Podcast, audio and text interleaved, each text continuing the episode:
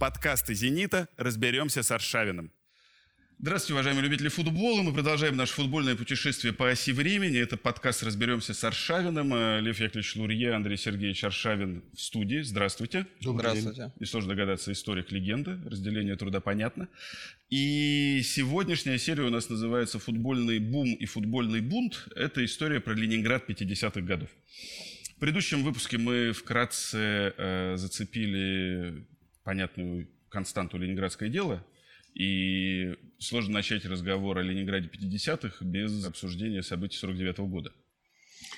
Ну, события 49 -го года, представьте себе, что вы, условно говоря, первый секретарь Ленинградского обкома партии, да, и вы знаете, что какова судьба первых секретарей. Зиновьев расстрелян э, после пыток, да, Киров погиб э, непонятным образом, да, Жданов умер непонятным образом, Кузнецов расстрелян – Попков расстрелян, да? Вообще тенденция так себе складывается. Да, и, в общем, место-то, прямо сказать, Гиблое. довольно опасное, да. Поэтому все, кто туда приш- приходил после этого, ну, так скажу, вплоть до Собчака, боялись очень. То есть каждый лишний шаг дико рискованный. Угу. И это, конечно, сказалось на городе, потому что он был очень консервативный. Это касалось не только футбола, это касалось там искусства, поэзии, вообще всего. То есть э, лучше не допускать, чтобы не было шума. И поэтому, конечно, отток, то, что сейчас называется brain drain, э, и не только brain, brain leg, да, leg drain, да, да, значит, в Москву он очень усиливается. Вот, так что вот, вот так я скажу. Хотя, конечно, это разные времена, потому что все-таки с середины 50-х начинается оттепель. Угу и она сказывается и на городе, и, в общем, в сталинское время те события, которые мы сейчас будем обсуждать, э, которые произошли на стадионе Кирова в 57-м, довольно трудно себе представить. Да, невозможно, конечно. Вот. Это все вот, в связи с того, что все-таки в гайке несколько ослабли. Ослабли, угу. да. Вот. Но вот то, на чем мы закончили, это мучительная любовь к Ленинграду, угу. как действительно к какому-то пострадавшему существу. При том, что про блокаду рассказывать было нельзя. Да, на протяжении пары да, десятилетий. Да, блокада, значит, подвиг советского ленинградовца, ленинградцев вот, из-за любви к коммунистической партии. А про, про мертвых еще нет Пискаревского мемориального кладбища в 50-е годы. А нету памятника на Средней Рогатке. Таня Нету Савичева Дня Победы, между прочим, лицом, как, да. как праздника. И блокаде, ну, все мы это знаем, не принято было разговаривать даже дома. Угу. Нет, есть... я-то застал уже. Я родился тогда, когда уже это можно было об этом разговаривать. Ага. И все, и, и Пискаревка была, и так далее. Угу. Нет, ну у меня мама, ну и вообще все, ну то есть они что-то время от времени Люди, говорят... которые пережили, они просто вообще не любили, не как любили. вы уже упомянули, не о войне говорить, как моя да. бабушка, не, естественно, о блокаде, кто да, был. Да. И было понятно, что какое-то было страшное горе. Это вот как все равно, если бы евреи не могли говорить про Холокост. Угу. Было какое-то страшное горе, про которое не принято говорить. Какой-то скелет в шкафу страшный. Все понимают, о чем да. речь, да, но не вслух. Значит, ну, я 50-е годы, честно говоря, на стадионе Кирова не был, потому что я 50-го года рождения, был маленький, был в начале 60-х. Угу. Конечно, это был другой город в некотором смысле. Это был по-настоящему промышленный город. У меня такое ощущение, вот я недавно ездил в Свердловск, в Екатеринбург пару раз, что вот это Петербург его детства и юности. Угу. Ленинград 50-х. То есть вот такие ребята, которые работают на заводах. Угу. Причем это квалифицированные рабочие с оборонных предприятий в основном. То есть аккуратно одетые пыльники, угу. кепки. Значит, встречаются где-то там после трамвая. То есть, ну, как на рыбалку. Договорились заранее, купили билеты. То есть, это аккуратные, справные хозяйственные мужики. Угу. У всех чемоданчики тогда было, портфеля да, не было, было чемоданчики. Да. Режиме, да. Очень степенные, да, значит, с детьми. Ну, мальчиками только, в общем, девочек я не помню. Матерились ли? Матерились, но не громко. Мгм. Ну, так, если прислушаешься, то как непрерывный мат, но, но не выкрикивай. Но не гром. Да, Да. в перерыве всегда отнима, разымался этот чемоданчик, значит, доставалось эти бутерброды с э, любительской колбасой, маленькая. Мгм. И это такое чисто ленинградское выражение выпивать культурно. Да, потому что мы культурная столица. И вот непрерывное обсуждение 44 года там и каких-то прошлых футболистов и так далее. То есть было понятно, что люди вот некоторые традиции. И они пришли сюда даже не только смотреть на этих футболистов, потому что они ничего из себя не представляют, и их можно только критиковать. Но, в общем, большого футбола мы здесь не увидим. А вот в прошлое время там... Во времена вот, титанов. Вот бобер, так сказать, вот он, вот он, Есенин русского Но также футбола. было и в 90-х в «Зените». Также Абсолютно. все считали в 84-м вот это будет футболист, а сейчас не пойми кто. и На так стадионе далее, да? Кировец, да, в грязи аккуратно В пихают мяч. 90-е, наверное, да, нет. Но уже когда вы начали играть, то, прямо сказать, было на что посмотреть. Нет, посмотреть, может, и было, но титулов не было. И также говорили вот в 84-м, Нет, в нет, но мы дойдем 99-м, еще до в этого. 99-м случайно. Как только ваше поколение появилось, стало понятно, что наступило новое время. Это Да, было ясно совершенно. Уже никто не вспоминал, условно говоря, Заведонова и Храповицкого, когда появились Аршавин и Киржаков. Понятно, что вот это, то, что вы описываете, это люди, которые пришли на службу, да, и, конечно, стадион имени Кирова, открывшийся 30 июля 50 года матчем «Зенит-Ленинград», «Динамо-Ленинград», это вот такой главный городской храм. Это главный городской храм, где не заставляют исповедовать официальную религию, я бы так сказал. Да, это прав- важное уточнение. Это правильная метафора. То есть это в такой вече, я бы сказал. А, то есть непонятно, чем эти люди занимаются, то есть, но они смотрят на футбол, да. Ну вот это, помнишь, мы делали с тобой передачу про болельщиков. Да. Вот эти два чудесных капитана первого ранга. Подводники. Подводники, да, которые э, заходят сначала в ресторан Приморский, там выпивают, потом идут, что-то обсуждают, быт флота. Там тоже можно на- выпить на стадионе. стадионе. Было открыто. И это как бы такой мужской праздник, еще раз говорю, как рыбалка. То есть как-то без жен это всегда все. Да, чтобы не мешали. Да. Ну, и они дома здесь. Здесь надо, если мы говорим про 57 год, надо все-таки сказать про м, то, что в 57 году, э, значит, ну, хочется сказать, почти вся страна воевала. То есть вот все эти люди, которые сидели на стадионе, почти все, Мгм. это люди, прошедшие Фронтовики. войну, да, А, которые видели трупы, которые убивали. да. Мгм. Другая часть сидела, Мгм. причем не обязательно по политическим статьям. Просто по, по уголовке. Вплоть до 56 примерно года единственное неформальное, что называется, молодежное движение – это движение шпаны. Мгм. То есть это, условно говоря, лиговка. Да-да. Уличным насилием все пропитано. То есть если ты не дрался двор на двор, то ты вообще уже не мужик. Мгм. Поэтому, в принципе, идея, что можно подраться, она витает в воздухе. Как здрасте. Да, прямо сказать, э, вот эта идея того, что милиционер – это существо, которое нельзя тронуть, Мгм. тогда не существовало. То есть я помню, что все мое детство – это рассказ про э, какой-то, значит, ну, как сейчас в Америке, про какой-то ужасный поступок милиционера, который был прерван толпой. И вот на фоне вот этих людей, которые кровь, что называется, видели, которые многие из них недавно в городе вообще-то. Потому что, поймите, после блокады э, ну, осталось 500 тысяч человек из 3,5 миллионов. Ну, еще вернулось, скажем, миллион из эвакуации из фронта. Естественно, вся Новгородская, Псковская и все прочие области из нищих, нищих колхозов сюда Съехались в с- Ленинград. Съехались в Ленинград. А еще не очень приваренные. Вот. И на этом фоне, да, вот 57 год.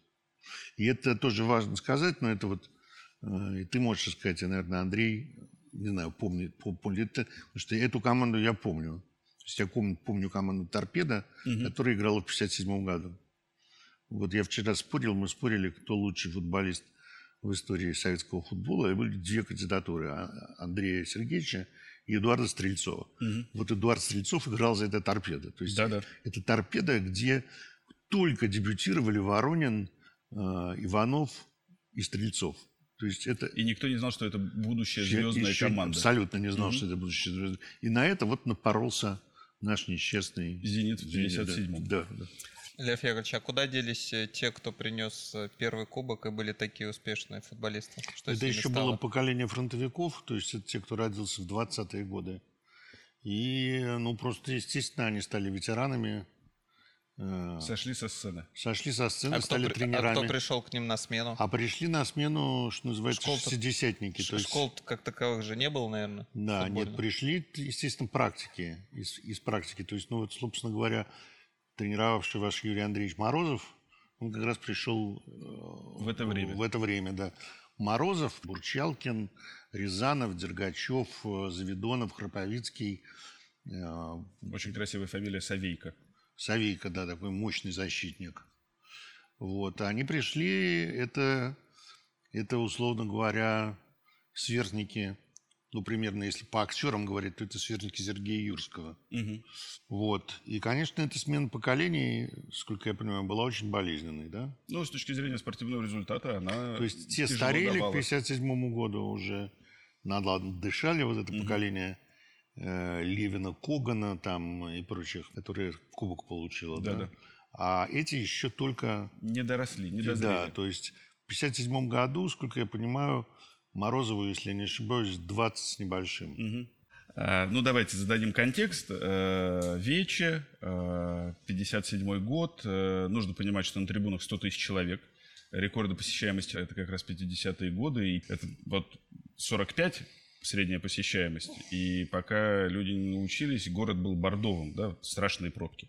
И это без личного транспорта, без двух станций метро. А, Нужно понимать, что поход на стадион Кирова – это мероприятие на день. Это ты долго едешь на трамвае, выходишь на остановке на Южном кольце, потом еще идешь минут 40 через парк. Да, в 55 году открылась первая линия метро, это красная линия. Да. То есть на Петроградской никакого метро Сейчас не было. она синяя была, нет? Когда я вот стал ездить. Красная была наоборот, которая как раз на север туда вела, э, в Не, Мне кажется, академическая. синяя это Петроградская, нет? Да. Синяя Да. Петроградская, А открылась первая в 55 году красная. То есть от Автова до... которая связывает все вокзалы. Да, от. Автова до Финляндского вокзала. Да, а потом она пошла туда да, вверх, да. академическая и так далее. Это уже к следующей нашей остановке. Это ко мне. Э, Да-да-да, на верности 21. И э, нужно понимать, мы это там, я украл этот тезис э, для своих экскурсий как раз у Льва Яковлевича, да, что боление за «Зенит» на протяжении десятилетий не доставлял радости. Да, это такая своеобразная форма локального патриотизма с коэффициентом настрадания. Да. Э, нужно понимать, что до бронзовых медалей 80-го года, до которых мы еще доедем, Мазохизм своего рода. Ну, своего рода Чистый. мазохизм. да. чистый, да, Мгм. чистый такой ингерманландский, северо-западный. Ленинградский мазохизм. Да, да, с запахом корюшки. Не, ну были радости вне футбола. Был все-таки ленинградский «Спартак» баскетбольный с Кондрашиным. И третье место СКА тоже отмечалось как какой-то Как золото, да. невероятный праздник. И платоновский автомобилист. А кроме того, были Корчной и Спасский, значит, шахматы. Шахматы, да. Но футбол, да, это вот вечная такая... Еще... Я бы даже сказал, что вот в Москве, например, там, или в Одессе, или в Киеве даже не издевались над «Зенитом». Мгм. То есть было понятно, что приехал человек из Ленинграда, но что мы будем про больного про этого говорить да. Это смешно. да. Э, Важное тоже обстоятельство про... Наверное, их также назвали блокадниками, как даже мы застали Нет, такое нет, время. нет, тогда Нет? нет, тогда Нет, считалось, было. что, что, что нет, во-первых, нельзя было называть блокадниками, конечно, э, это такое уже кощунство постперестроечное, я бы сказал, или 84-85 года после чемпионата. А тогда нет, ну, ленинградцы вообще любили, в принципе, Да. потому что... Это я это застал. вы Это я застали. застал. Потому Уже что, немножко по-другому. Меньше понтов, чем у москвичей. Э, Бедные, но умные, честные, по-русски хорошо говорят. Скромный город, э, значит. э, Там Александр Александрович Солженицын пишет с фронта письмо, что после войны надо ехать не в торгашескую Москву, а в русский честный Ленинград. В армии, как известно, ленинградцы чувствовали себя гораздо лучше, чем москвичи. И поэтому вот про «Зенит» было лучше не говорить, потому что понятно, что это хорошие ребята, но вот у них такая боль. Ну, не будем прыгать по их мозолям, да, натруженным. «Зенит» сезон 57 начал ужасно. Э, В начале мая вернулся в Петербург, тоже сыграл в ничью. И э, игра с торпедо 14 мая 1957 э, года, она была вынесена посреди недели. Это был рабочий день, и это важное обстоятельство, потому что на трибунах были только мальчики. Ну, это не сексизм, женщина дома с детьми, угу. а ребята, вот которых вы описали, трудовая элита, синие угу. воротнички, они аккуратно э, со своими портфелями э, пришли на стадион. А накануне, в день рождения Юрия Андреевича Морозова, ему ставил задачу тренер, что вот там есть парнишка Стрельцов, ты сыграй с ним поплотнее. Юрий Андреевич великий тренер, но со Стрельцовым в тот день не справился. И важно понимать, что на стадионе наливали. Э, вообще алкоголь отменен на советских стадионах именно после бунта 1957 года. Это наш такой ленинградский вклад в союзную трезвость, не очень успешный, э, но это уже другая история. И понятно, что эти 100 тысяч э, недовольных жизнью мужчин, здесь вот еще важное обстоятельство, они недовольны как футболом, так и жизнью, да, потому что 55 год – это постановление о том, что государственные облигации госзайма отменяются, но выплаты по предыдущим откладываются на 20 лет – и многие, посмотрев на часы, ну, в общем, поняли, что, возможно, они начало выплаты и не застанут, да, уже будут на Южном кладбище. И, конечно же, это неприязнь к милиционеру как социокультурное явление. Да.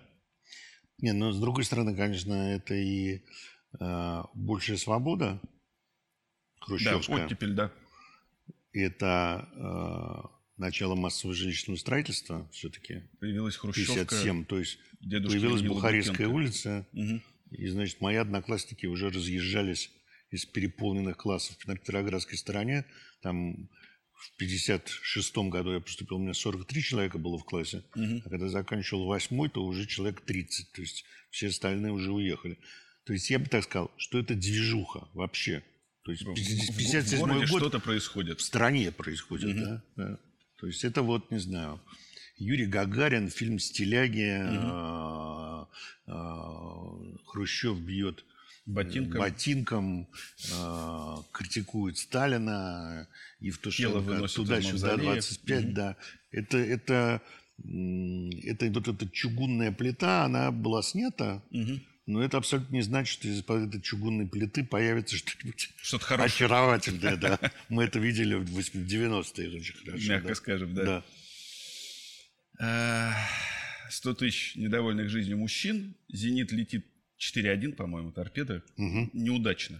Вечер футбольный э, не вышел у этих ребят, которые еще и накатили на трибунах. Угу будний день, поэтому без женщин и без детей. Да, mm-hmm. То есть это прямо вот такой действительно э, мужской... Мужская баня? Мужская, ну, такая, да. Сто тысяч, да? Сто тысячная, э, при этом я там сторонник бани, в которой не выпивают, а это баня, в которой э, уже многие под парами. И это событие финальное, финала матча, когда, э, по-моему, рабочие фабрики «Красная заря» Каюков э, спустился к вратарю э, «Зенита» Фарыкину, снял пиджак и дал ему, ну, подержи, я доиграю, хуже не будет. Э, стадион это, естественно, воспринял э, как комедийный эпизод и заржал. И, как я понимаю, там как раз э, беда-то началась из человеческого фактора, из-за неправильного поведения милиционеров. Да, менты начали, это его скрутили, что вообще говоря правильно. Но когда они его вели, потому что он бодался, они его ударили головой о барьер со всей силы, да. и пошла кровь. И он начал орать. И тогда, значит, люди выпрыгнули на поле. Так я понимаю. Да, и начался русский бунт, осмысленный и наполненный филантропическими началами, э, потому что уже в целом было неважно, кого и за что. Собственно, э, в материалах дела звучали якобы цитаты с трибун «даешь вторую Венгрию», э, и нужно понимать, что народные протесты к 1957 году – это массовое явление в Советском Союзе. Да потому что Хрущеву ложились докладные раз в месяц на стол о том, что там на вещевом рынке в Даугавпилсе... Нет, ну это Новочеркасск, в конце концов, Новочеркасск, да. совершенно верно. Да, Ковров, Выборг, Тбилиси. было много, да. да. Значит, нет, штурмы милиции, вообще все, все, так сказать, дела, которые мы сейчас наблюдаем действительно в Соединенных Штатах Америки, они были более-менее нормальными. Причем это были бунты не интеллигентские, не какие-то там одиночные пикеты, понимаешь, а натуральное насилие. Страна была пропитана насилием. Не забудь, что в 1953 году прокатились в 1954 восстания в лагерях. Да. Да, то есть это все, все, все было. Меня водил на футбол, я вам тоже про это рассказывал, а, два профессора, Владимир Иванович Малышев и Борис Николаевич Путилин. Путилин ну, с коллегой папаши, папаша футбол не любил и отпускал меня. И Владимир Иванович мне рассказывал, что они были На бунте? Путиловым да, во время бунта. И, значит, Владимир Иванович был коммунист, вступил на Невском пятачке. Ну, такой не сильный идейный коммунист. Мгм. И, значит, там начали говорить, по- по- передавать по приемникам коммунисты и комсомольцы, поддержите милицию, так сказать. И он думает, Это в течение уже, когда Да, да, белоруска бунт, вся да, началась. Да-да-да. Константин Анисимов Да. э, и, значит, он думает, ну его нафиг. И мы с, говорит, Борисом Николаевичем видим маленький милиционер какой-то, сейчас его убьют. Мы на него пыльник накинули, кепку надели, чтобы скрыть. И вот в этом, так сказать, в этой борьбе за насилие и было. Но там, насколько я понимаю, было страшно, Да. потому что... а, Милиции появил- было много? Вот сколько было милиции на вот это 100 тысячную Там толпу? одна из главных проблем бунта на Кирова заключается в том, что не было нормативов по количеству милиционеров на общественных мероприятиях. Собственно, считается, что милиция общественной безопасности появилась как раз после событий э, в 1957 году, Э, когда появились статистические нормативы, что вот, условно говоря, у нас майская демонстрация 1 мая 10 тысяч человек, на нее будет тысяча милиционеров. Да? На Кирова милиционеров откровенно не хватало. Да, я не помню такого количества милиции, вот, как, как появилось потом. Просто как мы играли на Петровском, за периметром было больше народу, чем на самом стадионе. Ну, это старая история про то, что на Петровском, э, когда приходили космонавты на Ну матче Кубка УЕФА, делегаты УЕФА спрашивали, зачем у вас здесь 5 тысяч Так не военных? просто. Потом я застал, я же с, ребятами не, играл, с тем же Насри, они говорили, мы когда к вам приезжали, такое впечатление, что у вас война. Так реально, когда там черепашки эти стоят. Ну да, это такая перестраховка, но и, собственно говоря, с нашими болельщиками это, это не лишнее. На Кирова после бунта 57 года запретили продажу алкоголя и установили решетки. Э, Не, ну толпа, значит, бросилась на поле, там был такой длинный туннель, и они начали выбивать ворота в туннель, где, собственно, пряталась команда. Да.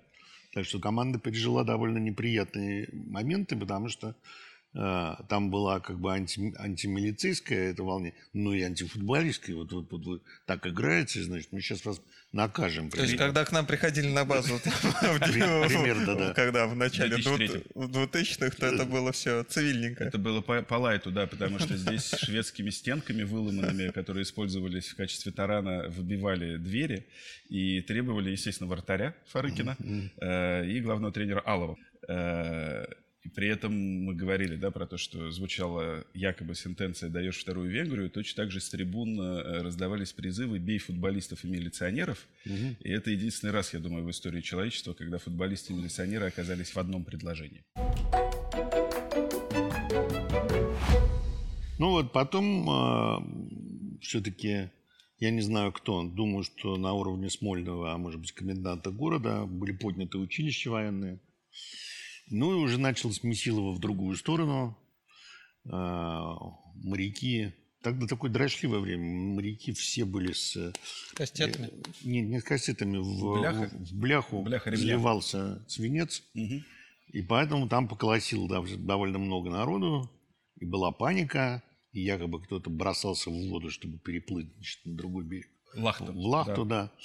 А, Трех человек я знаю. да. И, значит, э, ну, был большой шум, хотя в газетах про это ничего не было, а было только уже через сколько, пару месяцев. Через месяц, в конце июня, были результаты суда. Да, и это, так сказать, такой суд, э, ну, показательный, чтобы было понятно. Но сказать, что довольно, как говорит наш президент, двушечку, да, они получили? Сколько им дали? Ну, там кто-то до восьми. Кто-то два восьми, да? Да, есть- По-моему, по УДО вышел. Ну, в общем, они просидели, ну, лет по пять, наверное, главный, главный вот этот Каюков, Каюков, да. да. Его нашли наши коллеги в середине Но 90-х. политику им не шили. То есть ника- никакой Венгрии в обвинительном Нет, нет, заключении э, не было. Там было Это- исключительно нападение на милиционеров. Да, да. Сняли эту. Даже если была эта политическая составляющая, то ее сняли, До чтобы не не раздувать. доехала. да. Э, при этом есть воспоминания, действительно, мы знаем ряд людей. 14 мая, доход только что прошел, mm-hmm. вода должна быть холодная, но действительно брат Юрия Лукусика, по словам Юрия Лукусика, переплывал Невку для того, чтобы выйти в Лахту, mm-hmm. для того, чтобы не возвращаться через Приморский парк, потому что там принимали. Mm-hmm. Принимали и возили в тюрьму, которая на Дворцовой площади в, вот, в правой части Генштаба, где до сих пор военные. Тогда просто менты там были не в Большом доме. Большой дом весь был под КГБ. А, а левая часть, где сейчас Эрмитажа висит, значит, Матис. Так. Она была уголовный розыск и управ... а, главное, управление... да, главное да. управление милиции. Угу. Знай и люби э, с подкастами «Зенита», mm. да. И есть, опять же, трогательное воспоминание Давида Семеновича Голощекина, который молодым подростком, э, не сказав дома, пошел на этот матч. И он как раз в тени небольших елок на южной дороге э, пробирался, чтобы не попасть в детскую комнату милиции, потому что мама бы накрутила уши э, за такое приключение. И вот на него, надо сказать, этот поход произвел сильное впечатление, потому что он несколько лет после этого не ходил, ему было неприятно. В любом случае, видите, попробую сконцентрироваться на положительном. Да? Во-первых, появились решетки на стадионах. Во-вторых, запретили продавать алкоголь. Э, в-третьих, э, задумались о создании милиции общественной безопасности. То есть, по большому счету, ленинградцы вот в этом э, яростном порыве помогли сделать страну лучше. Ну, они помогли сделать страну лучше. И, кроме того, они показали власти, просто она этого не услышала еще 10 лет, что для них футбол имеет чрезвычайно важное значение. Да. Что «Зенит» — это не просто так, а это часть нашей местной идентичности, да, до которой надо обращать внимание. И здесь важно еще, мне кажется, что 58 год – это четвертое место. Это лучший результат в истории «Зенит» на тот момент. И как раз к разговору про взаимодействие с городской властью база «Зенита» начала строиться как результат, э, как благодарность за высокие спортивные результаты 1958 года потому что после сноса э, стадиона КСИ на территории Ленинградского металлического завода «Зенит» натурально был бездомной командой, тренировались на разных стадионах, собирались в 12.00 у гостиницы «Европа» на Михайловской улице, и после этого ехали туда, где свободно, туда, где начальник команды договорился. Возможно, там не будет души, но это уже другой вариант. Угу. Ну что же, мы, наверное, в этом приключении поставим точку. Спасибо большое, ребята. А вы продолжайте нас смотреть.